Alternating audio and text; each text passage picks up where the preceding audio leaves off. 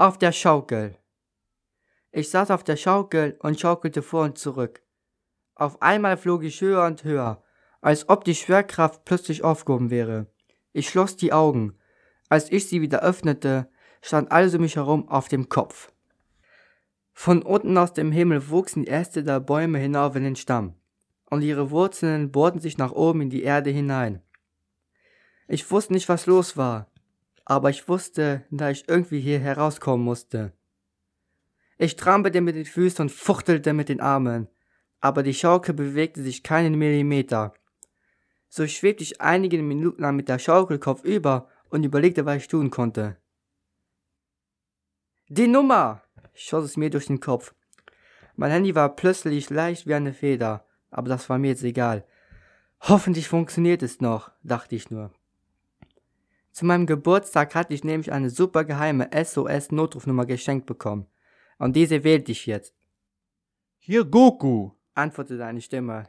Wo brennt's? Goku, rief ich völlig überrascht. Bist du es wirklich? Mein Super Lost Dragon Ball. Ja, klar bin ich es erwiderte Goku etwas ungeduldig. Aber ich habe nicht viel Zeit.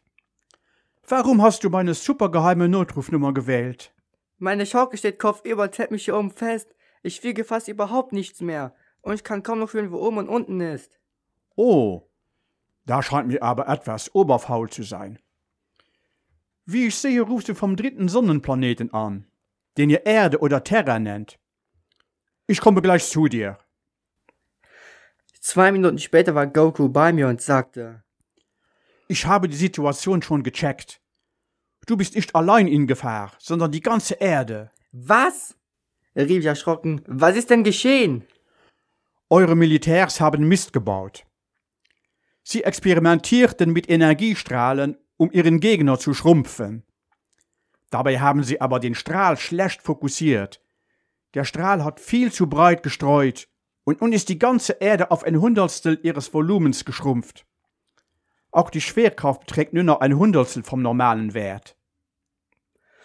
Ich fragte besorgt, kann man denn gar nichts dagegen machen?